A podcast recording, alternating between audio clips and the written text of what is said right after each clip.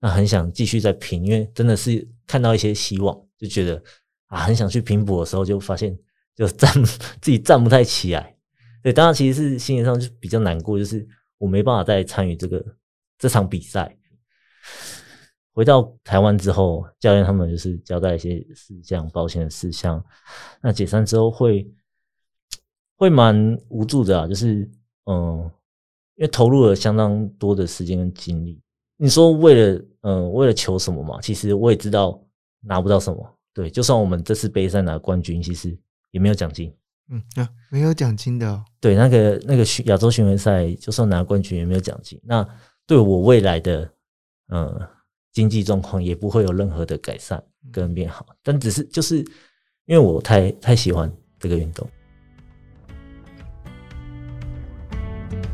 这里是乡民爽报，我是主持人 Jacky，我是 Stack。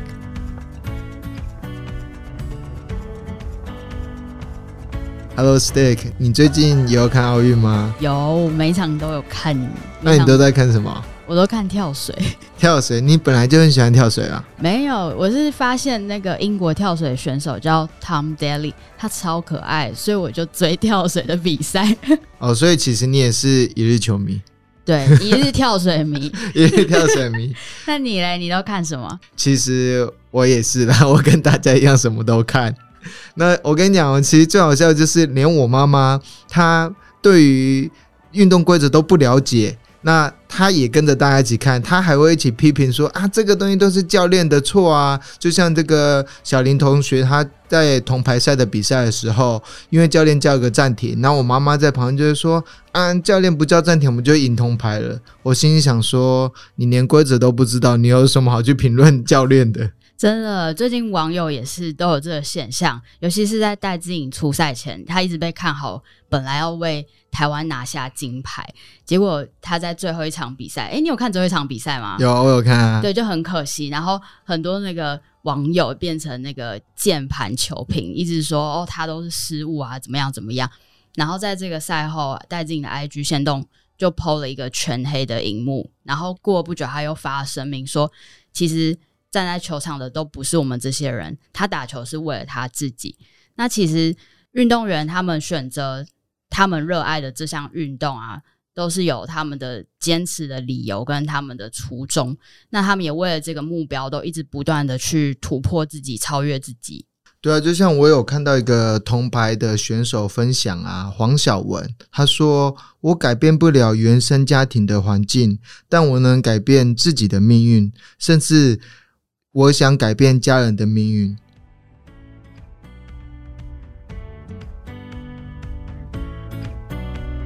本集《乡民爽报》邀请到两位选手，一起聊聊运动如何翻转他们的人生，以及身为国手在台湾面临的困境。首先，我们先欢迎师大研究生黄同学。你好，我是黄博勋。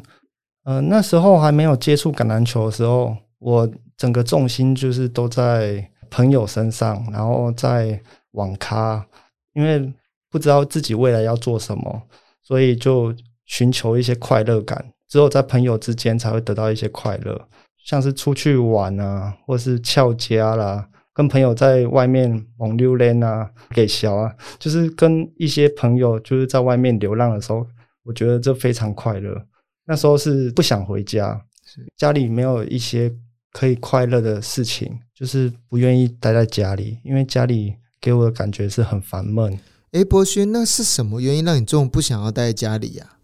在家里啊，因为我妈妈是驻唱歌手，就是她回家的时候，她会喝酒，嗯，她喝酒就会叫我做一些像是按摩的事情。然后她如果心情不太好，她就会把我挖起来打，嗯，就是不顺她的意，她就把我呃抓起来骂一顿啊，打一顿罚跪啊。什么的，然后甚至比较惨的是，因为他担心我出去玩，所以他就拿一些链子把我锁住。真假的？真的真的。然后他有一次生气起来揍我的时候，他就他就说：“你怎么那么不听话？”就拿那盐巴撒到我身上，就是在你的伤口上面。对，在伤口上撒盐。所以后来你就是想说，那你不想回家，你想去找朋友，跟朋友出去这样子。那你你刚刚提到说，你跟朋友在一起的时候，你可以得获得到一些成就感，就是我们其实跟朋友在一起，常常逗留网咖，我们就玩一些线上游戏。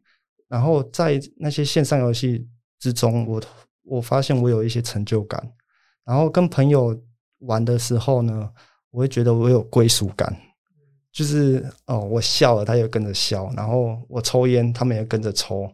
然后还就是做一些很幽默的事情啊，总之就是觉得很快乐。这样跟朋友相处的时间也过得比较快。嗯，所以那时候其实后来你就在翘课，你都没来读书。那你有没有想过说未来怎么办？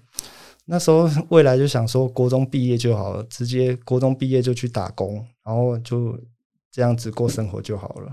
诶，那后来为什么你会想要改变呢？因为有一次白老师呢，就因为我犯错了之后，他就把我载回家，他就想说要询问一下我爸妈，然后他就请进来到我家的状况，然后他就发现，嗯，我们家怎么家徒四壁，就是呃家里该有的地方，什么橱柜还是破掉的，所以有它不是一个完整的。然后电视呢，打开看起来它没有第四台，然后上面还是雾雾的，就是没办法很清楚的看到电视的样子。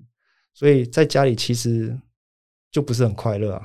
他就看到这个状况之后，就觉得说我是需要介入、需要来关怀的，因此他就在我身上放很多的注意力，因为他他在学校有兼任那个呃身教组的一个责任，这样。嗯，那所以他那时候因为这样说，他就介绍你的橄榄球这项运动。是，那为什么会爱上这个运动？白老师他常常用一些激励的方法，就是比如说你能嗯、呃完成这项，我就会给你一些奖励，像是请你喝饮料。然后那时候刚好看到大我一届的学长刚好三个上建中，哦然后我就想说，哎、我是不是有这个机会？因为老师派的任务我都可以完成，嗯然后我就想说，我是不是有这个机会上建中？我就想说，我是不是该戒断那些朋友？然后我是不是要这样过一辈子，就是无所事事，然后国中毕业就好了，然后戒掉这些不良的嗜好，把烟戒掉，把酒戒掉，把槟榔戒掉，然后把朋友就是通通都戒掉。听完黄同学的故事啊，觉得天啊，橄榄球到底是什么样的运动？为什么让他可以做这么励志的决定跟改变？其实我对橄榄球也不熟，我唯一的印象是我之前有看过那个战舞的影片，那时候看到的时候，我觉得很震撼，所以我邀请了橄榄球协会的秘书长来帮我们介绍橄榄球是个怎么样的运动。哎，大家好，我是白维文，是中华民国橄榄球协会的秘书长。那我从二零一八年任职啊，到现在大概是三年的时间。白秘书长你好，我想请问一下，为什么橄榄球在台湾不是一项热门的运动啊？一般台湾的观念哈、会认为橄榄球是一个比较野蛮的运动，因为看起来他打球就冲撞啦、抓啦，感觉好像很暴力。那事实上，它的起源国在英国，那英国是贵族才能玩，所以基本上以欧洲来讲，它是一个斯文人的运动。那虽然它貌似危险啊，可是因为它规则定得相当的清楚，事实上橄榄球受伤的机会，甚至比篮球都还低。哦，真假的，他完全没有防护诶。是，那原因啊是那个学者有提出他的研究报告，原因就是说橄榄球冲撞，大家心里都有准备，双方不管防守方或是攻击方，他有准备的。可是像篮球、像足球，他的受伤是因为他没有预期，就他突然对方有一个犯规动作，那他就导致他比较容易受比较大的伤。因为你刚刚有提到橄榄球在欧洲以前是这种就是贵族的呃运动嘛，是它的精神是什么？就是说为什么贵族会这么喜欢这项运动？啊，因为我没当过贵族啊，我也不知道。不过，在我们现在有个橄榄球的世界总会啊，他有提出一个橄榄球的五大精神。那我纵观其他的运动，大概还没有一个运动哦是这样提出来的。我简单跟各位报告哦，它五项，第一个就是正直，第二要热忱，第三要团结，第四纪律，再来就是尊重。这五样当做是他一个橄榄球的核心。那他比较特殊，我自己的感受啦，他谈的尊重哦，不只单就尊重我的学长、我的长辈，不只是这样，他特别强调我要尊重对手，就说虽然我们场上是对手是敌人，可是下场像日本想讲一句话叫 “no side”，就比比赛已经没有分两哪一边了，就是同一边了。哦，所以场上我们可能是对手哦，打的这个很激烈，可是下场比赛之后，我们是好朋友，所以他强调尊重，尊重还包括尊重对手。所以就是他们很在意这个运动家精神。是的，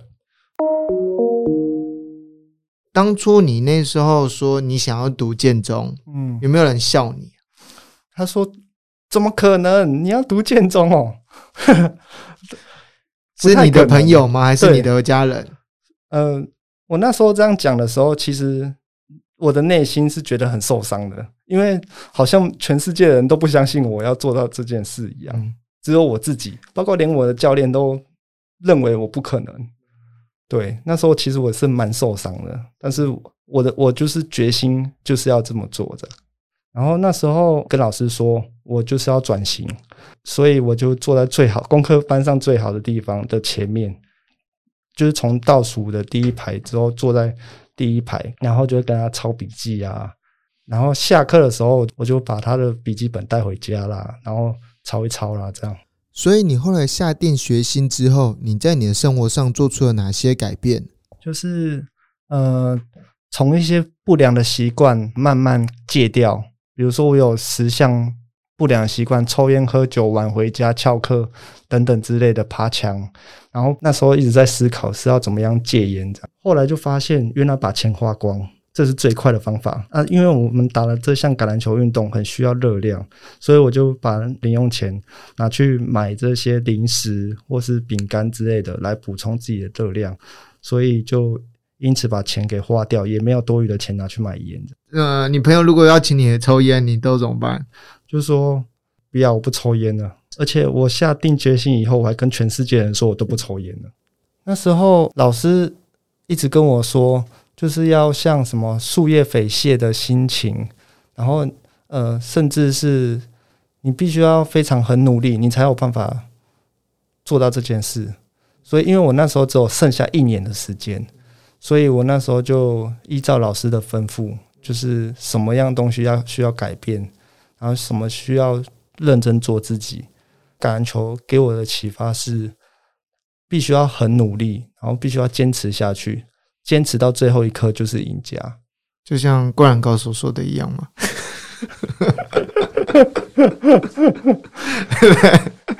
哎、欸，忘了那种，哎、欸，他是说什么永不放弃还是什么？我有点忘记了。我也忘记对 对。那你觉得这个过程中对你来说最困难的是什么？很 很很难割舍的朋友之间的情谊，到底我是要怎么做比较好？因为朋友之间的情感，它是两边需要互相拉扯的。然后看到他，你又要怎么样去应对？那时候心情就觉得，呃，好想，好很像要被他拉走，很想很想要跟他们去。嗯但是我就告诉自己说，我千万不能，我千万不能这样做，就是不能被他们拉着走。所以那时候我就觉得，呃，很难过。但是，一直到我成功考到我的想要的学校的时候，我其实是很兴奋的。我我一直回想出这一年，我是非常值得的。这样，那我很好奇，橄榄球它到底有什么魔力呀、它可以让你就是放弃你当时的生活，以及你那时候觉得最重要的朋友。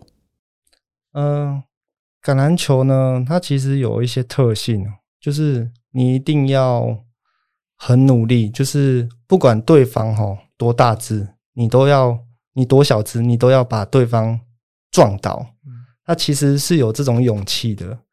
然后你必须，因为你的锻炼是非常辛苦的，所以读起书来就觉得好像没有那么辛苦，没有像橄榄球训练那么辛苦。下雨天还要练球，除了打雷之后才不用练。对，所以在读书上面的话，就觉得好像把那种毅力转换到读书上，好像也是可以这样做。嗯，就是你会发现，其实读书它其实也是很快乐的。白秘书长，我想请问一下，关于台湾运动选手对于未来是没有安全感的，你会有什么样的看法？因为我跟炳轩访谈过程中啊，我发现他考上师大附中之后，他并没有继续往国手方向去前进，是因为他会担心他的未来会受到局限。也是回到整个国家概念上的问题啦。比如说，我举个例，我听他讲，在日本，你是橄榄球员，你到企业你是会被优先录取的。为什么？因为你曾曾经参与过团队的生活，你是透过团队的比赛，在一起训练、一起生活，你才能达到好成绩。所以他知道你是一个 team player，你是可以过团队生活的。第二个，橄榄球很辛苦，你不怕苦、不怕难、不怕冲、不怕撞，企业觉得这是非常好的人才啊。可是台湾不是啊，然后你打橄榄球，你可能就只会打球，我头脑简单、四肢发达。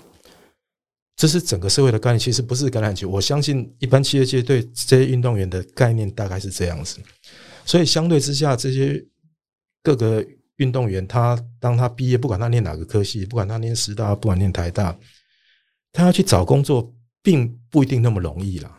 就是说，他的专长毕竟在运动方面嘛，那他学科不是差，是说你跟其他人比，其他人可能一天有八个小时在念书，你是八个小时在练球。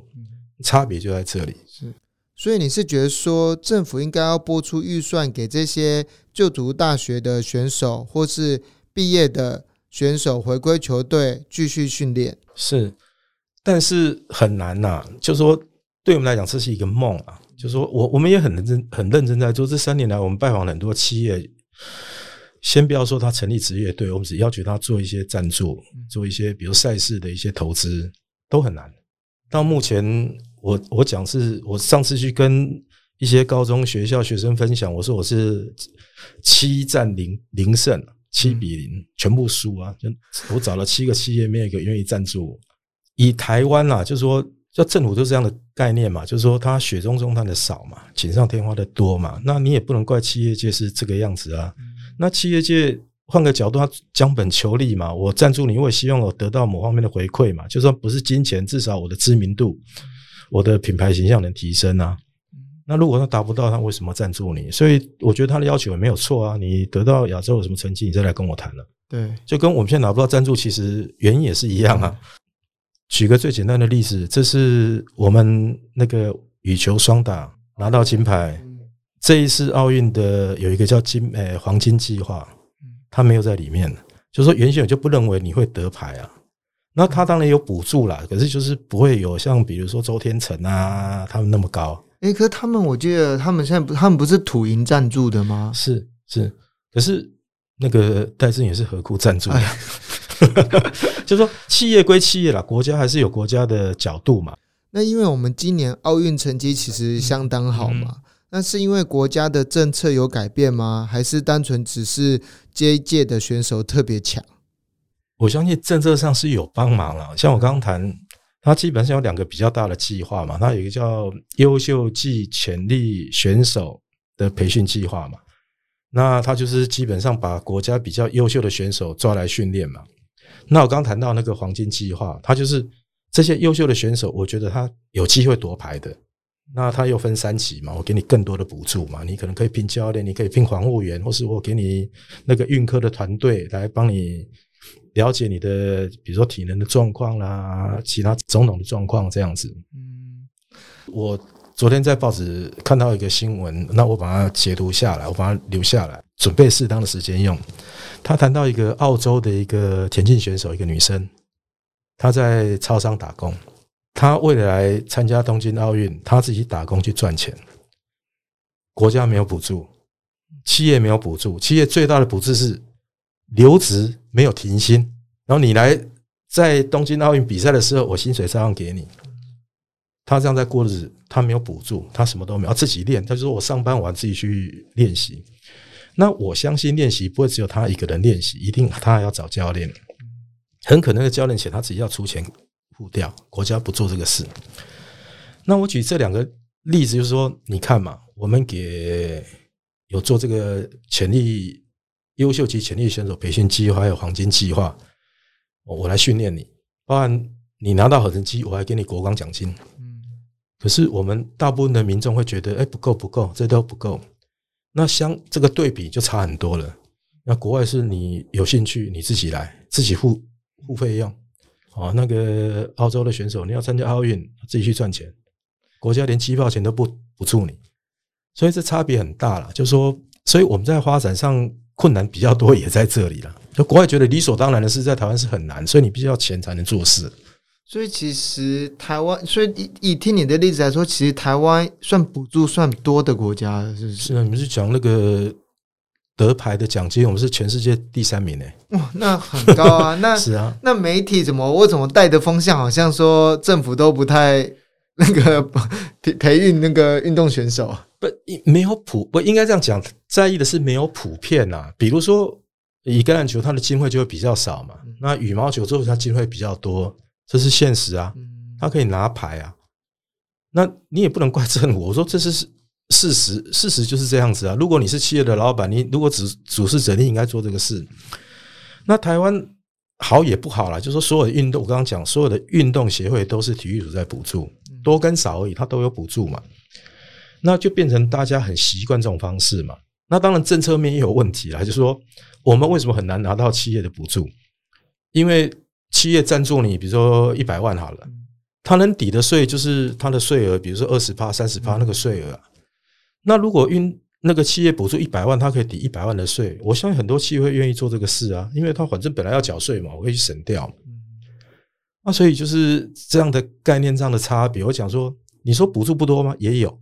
那很多吗？也不够。为什么？奖金很好，那是你拿到奖牌才有奖金。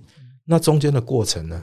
你训练其实才要花经费的，而且以我现在虽然我运动本身不是那么内行，可是你可以理解嘛，就是一个选手他要达到好成绩，不是一个教练那边苦练就有用。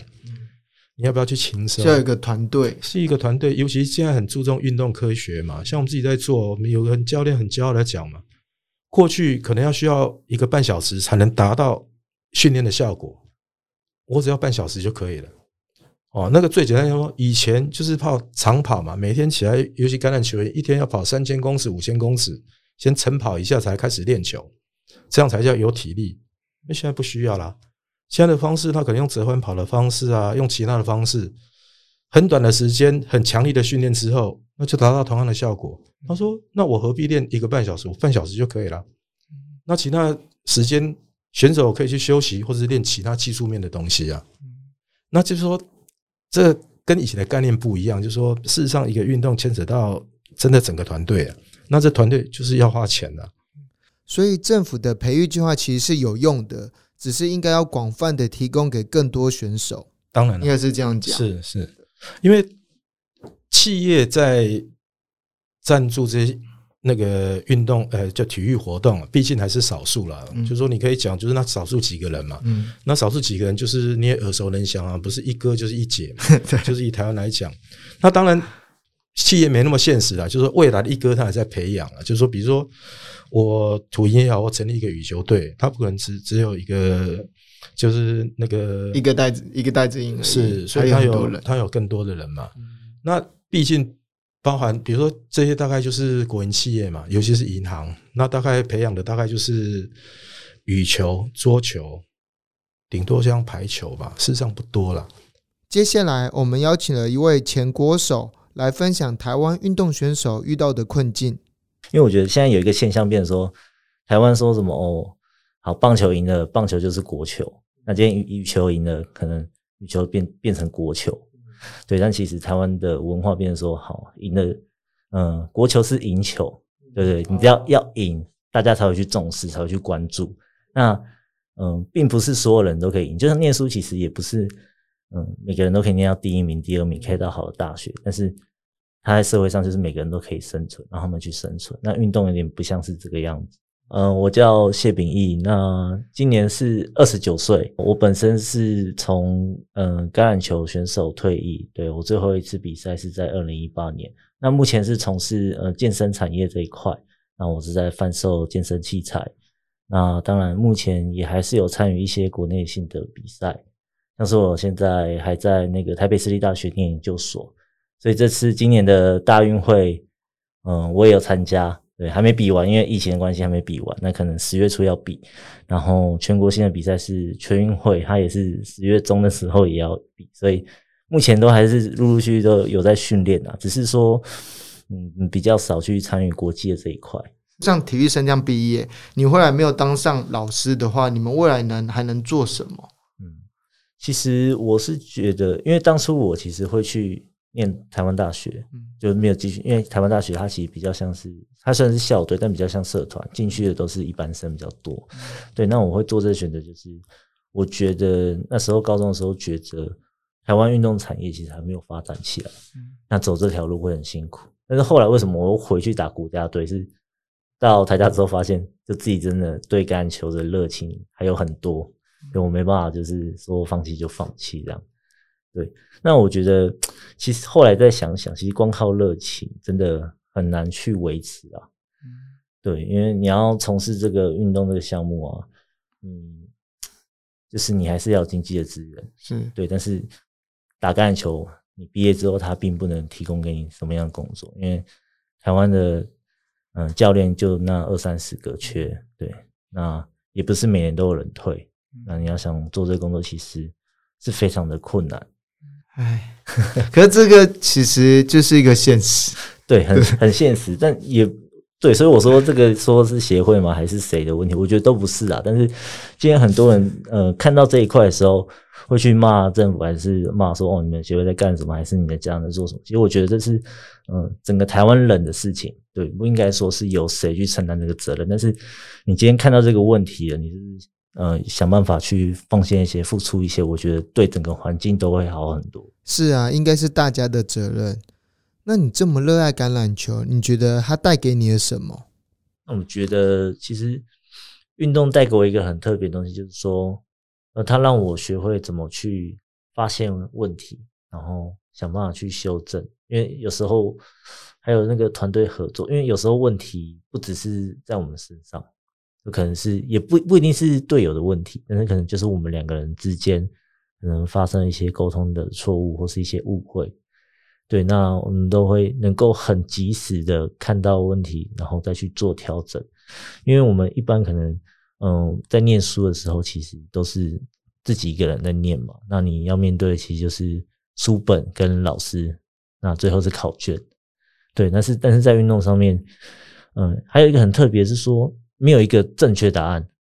对，有人会说可能会教你说，哦，怎么一加一等于二，对对对，念书就是有一个固定答案嘛，但是打球是没有的。你可能有的教练可能会教你怎么做，但是怎么做其实都是会根据当下的情况或当下的环境啊，还有你队友的位置再去做调整。所以没有人说哦，这个球就是要这样子处理是最好的。所以我们就永远一直在探讨就是更好的答案。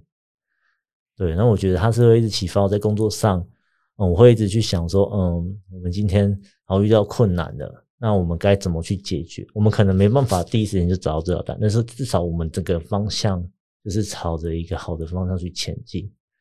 对，那真我觉得这一块对我的帮助蛮大，就是发现问题，然后想办法解决，那想办法跟身边的人一起合作，那分工合作这样。那前阵子媒体有报道说，你二零一三年代表台湾出国比赛，那当时受了蛮严重的伤，回台湾后被就被丢包在机场。你可以帮我分享一下当时的情况吗？为了成为国手，所以我们会，嗯、会投入相当多的时间跟精力去做训练。对，那成为国手之后，其实也是要集训相当长一段时间，就最短也是两个月啊，长的可能会到一年多。对，然后就是为了去为了这个比赛，为了这个杯赛，那我们就是去投入嘛。那中间过那个训练的过程，当然会有呃大大小小的酸痛啊，甚至一些小的受伤。对，那我们就是想办法尽快让他那伤痛赶快恢复，赶快过去。对，那那时候到国外，然后脚被压断当下，其实是没有什么疼痛感觉，对，但就觉得很可惜，因为日那时候对到日本队，其实他们球队的强度是在亚洲是第一的，对，是非常强、高强度的。但我们可能那时候是呃三到七名之间，只是不一定，我们每年的状况都不太稳定。对，但是那时候我们已经打了，好，我记得已经打了五分钟，就我们还是零比零。我们成功的就是守住他们很多波的进攻。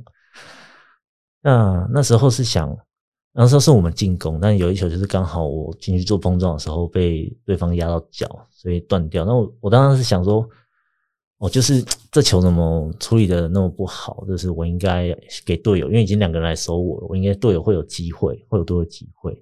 那很想继续再拼，因为真的是看到一些希望，就觉得啊，很想去拼搏的时候，就发现就站 自己站不太起来。对，当然其实是心理上就比较难过，就是我没办法再参与这个这场比赛。那后面的比赛我也没办法参与。那其实还是小组的那个分组的预赛而已。回到台湾之后，教练他们就是交代一些事项，保险的事项。那解散之后会会蛮无助的啊，就是嗯。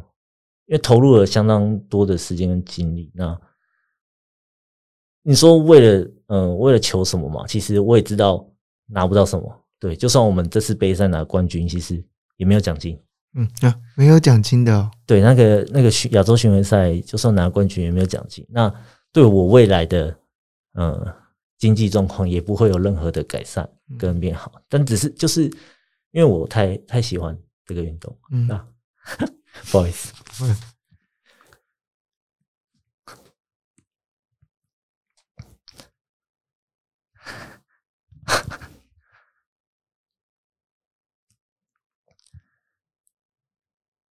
所以那时候就是回来的时候，那时候受伤是你真的很难过，就是说没办法完成这个比赛，这样受伤，然后花付出了这么多。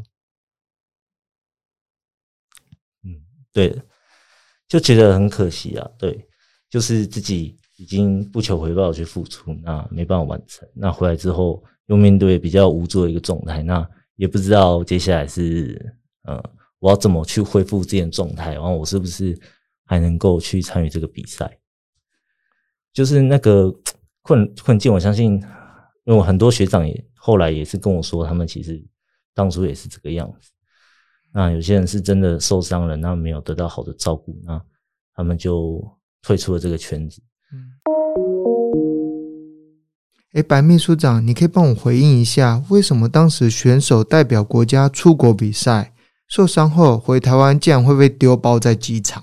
你在害我，因为阿炳那时候我们还没上，我们是在二零一八年那时候体育改革的时候，我们才才。到协会工作嘛，他那个是在一三年还是一五年，忘记了，反正在之前嘛。这基本上就是我谈到，就是说协会他不用心啊，他他基本上就是说对选手照顾不够。那我谈的也不是说他协会必须对选手就是说从头照顾到尾，是说你带这个选手出去比赛，他受伤了，你怎么可以把他放在机场？嗯这是完全不对的事啊！就是说，不管任何层面都不对。就说协会他基本上他有领队，他有防护员，他应该要做这些事情。你可以打电话请救护车把他送到医院，你可以坐电车把他送到家里交给家人，或是把他送到医院，这都可以做得到的事。那你没有做，你就让他自己走。那选手运气很好啦，阿炳现在还。还健在，还活跳跳的。那万一在这个中间出了什么问题，我们怎么办？他毕竟是代表国家出去比赛的。那我觉得协会失职，就是说你不能说，因为我只保了保险，那就是选手其他不，其选手什么事都要他自己去处理，是不应该的啦。那我我觉得协会记者基本上要做到，就是说把他送医院，或是送给家人，这基本上该做到的。那同一篇报道又提到说，这些选手一天只有三百元的伙食费。那其实这个对运动选手来说绝对是不够的。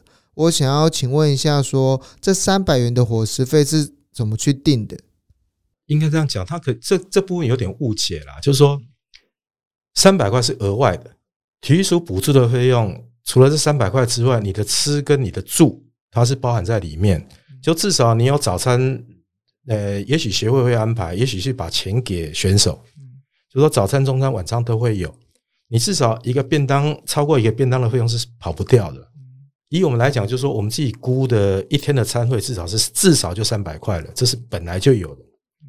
那三百块我们叫选手费，那我自己当然我不知道体育署花这笔钱的概念是如何，可是我自己的感觉是说，我钱给你，除了你协会安排的公家团体吃跟住之外，再三百块给你，你不够的你自己再加强。你早餐吃一个汉堡不够，你再买一个；便当一个不够，我自己再买一个。概念是这样子，所以不是三百块全部是涵盖他的吃啊，或者以前以前协会它有一些不同的做法，我不知道。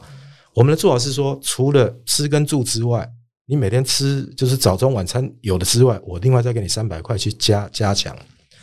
那我们做的会比以前好一些，就是说，我们会想办法去买一些高蛋白让选手喝，因为那个就是可以长肌肉嘛。那我们会去自己去拨拨一些钱，也许在体育署补助的预算里面，或者说那个理事长自掏腰包去。我们叫自筹款去找一些费用出来，让让选手加菜。嗯，哦，这是目前我在做了。所以如果光就三百块，不是说他三百块吃一天，不是一天应该是要六百块，就是说三百块是公家的，另外再给你三百块自己去吃，自己去加强。那这边我还想再问一个问题，是说，因为台湾很多民众啊，对于体育协会是很反感的，网络上很多人都称为叫协会，邪恶的邪。你可以帮跟我说明一下，嗯，橄榄球协会都是在做什么吗？那其实我们做的还真的蛮多的，就是说，啊，我先讲一个结果了，就是说过去哈，也四大研究所会做一个评比，就二零一八、二零一九，他做个评比，就是说，他有针对全台湾各个县市的体育活动、体育设施什么都有个评比，另外也针对各个单项运动协会做个评比。那它有基本上有四个那个面向去做评比这个协会了，就是说财务的透明度啦，在遴选选手跟教练是不是公平啊？然后在培养人才是不是有够积极啊？那在第四项就是说他的协会的成员专业度是不是够？那过去评比哈，橄榄球协会是没办法在评分之内。哦，那为什么会在评分之内就不予置评了？那二零一八我们接之后，那一年我们评比是第四名，全国各项协会的第四名，就是包括所有的运动的第四名。对，所有运动第四名。那比较骄傲是球类运动，球类我们是第一名。你知道比棒球、乒乓球、羽球那些，第一名是跆拳道协会，第二名是田径，第三体操，第四是橄榄球协会。这是二零一八。二零一九我们就是全部的协会的第一名。哦，就是说经过我们的努力的改变，然后也得到一些认可了。那你们做那么多努力啊，还有推广啊，那为什么这项运动在台湾或是在亚洲没有受到重视啊？应该是台湾吧。你像日本，我们跟日本发展，我我们的橄榄球基本上是从日本带过来的。哦，就说日本当初在占领台湾的时候，他就带了两个运动嘛，一个棒球，一个橄榄球，都是那同时间进来的。是的，是。然后，因为我们因为这样，所以我们发展比较早嘛。我这边有个资料哈，像亚洲橄榄球协会，它是在一九六八年成立的。以前就是说每个国家它有它自己打橄榄球嘛。那亚洲的协会是在一九六八年成立，那时候有八个创始会员国，台湾就是其中的一个。所以早期我们算是橄榄球发展非常早。那早变成呃，以我现在来看呢，就是说有好处也有坏处。好处就是说，因为发展的早嘛，那别人都还没发展，所以我们早期，当然我们选手也很努力了，所以早期我们成绩还不错。像橄榄球有十五人制，有七人制嘛，十五人制大部分就叫亚洲杯。我们那时候以前的做，以前的成绩大家都在前三名，就是日本、韩国，我们哦，我们不一定会赢日本，可是有机会赢。哦，那像三三个球队算彼此在伯仲之间呢。那现在其实实力，尤其日本啊，他已经差很多了。就是说，他已经很多比赛，他已经不打亚洲的比赛，他直接打世界世界的比赛了。因为据我所知，呃，奥运其实 Rugby 好像近年来也是在项目之一嘛，对不对？是。我因为我自己，因为像我，我对那个橄榄球不熟嘛，那我会认为说这比较冷门，我会我就是冒昧的时候，我可能会觉得说，哎，会不会比较容易得奖？嗯，呃，国际比较难啦。嗯，是我们没有发展，不是别人没发展。所以你说对少对少，人家还是很厉害。呃，比比较早发展，就说你还是赶不上了。那现在很可怕，是连伊朗，我看到，因为他现在在发展橄榄球，以奥运的精神啊，你要参加奥运，就一定要男生也能打，女生也能打，他才会纳入奥运的项目。嗯，所以你看羽毛球、桌球什么，一定有男生，一定有女生嘛。对，橄榄球也是一样啊，他有男生有女生啊。那在台湾哦，虽然我们努力的啊，过去有努力，而且过去因为没参与不知道。这三年我们花了比较大的心力去培养一些女生的选手，很难，因为大家觉得很危险嘛，就是刚谈那很危险，那尤其女生哇，万一受伤怎么办？可是你在伊朗，就是那些新兴的国家，就是哈萨克啦、乌兹别克啦，那些那些比较西亚的国家，女女子橄榄球越来越风行。然后甚至有比赛看到那个，那应该是伊朗人呐。他的女生不是都要戴着一些头套啦？哎，穿着这样在比赛啊，戴着那个笔啊，是哇，所以他们真的是很对，很认真在推广啦，就是也让他们能接受，就是说，哎，我我不能抛头露脸，可是我一样戴着面纱，我一样来比赛。说到这个橄榄球的推广啊。在我跟炳轩呐，还有阿炳在访谈的过程中啊，我发现其实台湾的父母对于小孩的课外活动其实是没有这么支持的，而且尤其又是运动。那就像阿炳有跟我分享说，他之前去国外特训的经验，那时候是所有的家长他们都会自己带小孩开车过来，然后带水啊，然后在旁边看比赛这样支持。那我想要请问就是。在求学过程中，让小孩多参加社团活动啊，比如像橄榄球或是其他的运动，会有什么样的帮助？我想简单讲啊，就是说，不单是橄榄球，只要你小朋友能参加运动，尤其是团体球类运动，球类运动倒不是团体的，他至少能过团体生活，他会比其他只有念书人知道如何跟别人相处，因为你的队友可能比你好，可能比你不好。比赛的时候，他可能掉球，他可能失误，可能是你失误。如何在同才之间如何取得体谅，如何谅解，这需要学习啊！如果你单只是傻傻的，像以前傻傻的念书，你学不到这些东西啊。就说你让选手能早一步能过团体生活，对他是一个帮助。那除了他过团体生活，他知道有比赛，像我刚谈，我们要尊重对手。这几年啊，很多年轻的教练，我觉得相当的好，就是说。当他做了一个动作，比如说我去抓人，可能不小心犯规，因为国中生他不会故意去犯规，他是起来把选手拉起来跟对方道歉。那你每次看到这镜头，你会觉得很感动，就是说，哎，至少他真的我们在讲说尊重教练，他把他带下去交给选手。那如果你不不从事这个运动，你不会知道。那第三呢，其实我要帮很多的基层教练讲话，就是说。我们父母把我们的子女要去上才艺班，去上英文课，去上数学课，你必须要花钱给老师啊。嗯。可是你参加球类运动，教练是无无偿的帮你管教你的学生。也许他教练会去找资源给他给选手吃，给选手好的衣服啊，那个那个队服啊或制服穿。可是。台湾就是比较着重在升学嘛，读书嘛，就说万般皆下品，只有读书高。那我们也是那个时代的人，就说我们以前傻傻的，就是念书嘛。那我们打橄榄球，像我打橄榄球是从大学才开始打。那你会喜欢这个运动？那倒也不是说我打这个运动，我希望去选国手，没有，就纯粹我就喜欢嘛。那我是建议家长啊，就说除了橄榄球也好，其他运动也好，你应该让你的子女去尝试。读书很重要。可是运动也更重要，为什么呢？我时常在讲啊，我数学非常好，哎，不能讲非常，我数学算不错。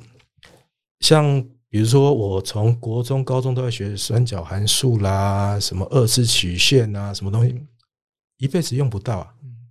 我成绩很好，我学这个要干嘛？然后说啊，我念甲组这些，念工程这些很重要。那问题是我如果不念工程，这些时间就浪费掉了。读书很重要，运动也很重要。你让他学习团队精神，你让他知道，哎，一个教练如何，那个教练等于另外一个父母，他在帮你照顾你的子弟。那你去看那个教练如何跟选手互动，那这是你光念书拿不到的一些资源呐。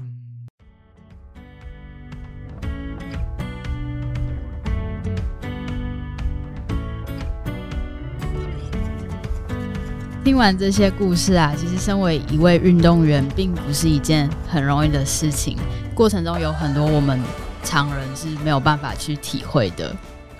对啊，我们不应该躲在键盘后面评论这些辛苦的选手。如果你真的很喜欢这项运动，应该给予实质上的帮助，像是从最基本的物资到帮助运动员去募款等等。对啊，不光是德牌才是台湾之光哦，我们有许多正在默默付出的选手跟教练，都在为下一次的比赛去做准备。那德牌其实除了靠选手们的努力之外，是需要我们全民一起去支持的。那听完这一集，如果你觉得对橄榄球是有兴趣的话，你们都可以直接去搜寻橄榄球协会，上面会有很多台湾橄榄球赛事，还有其他相关资讯。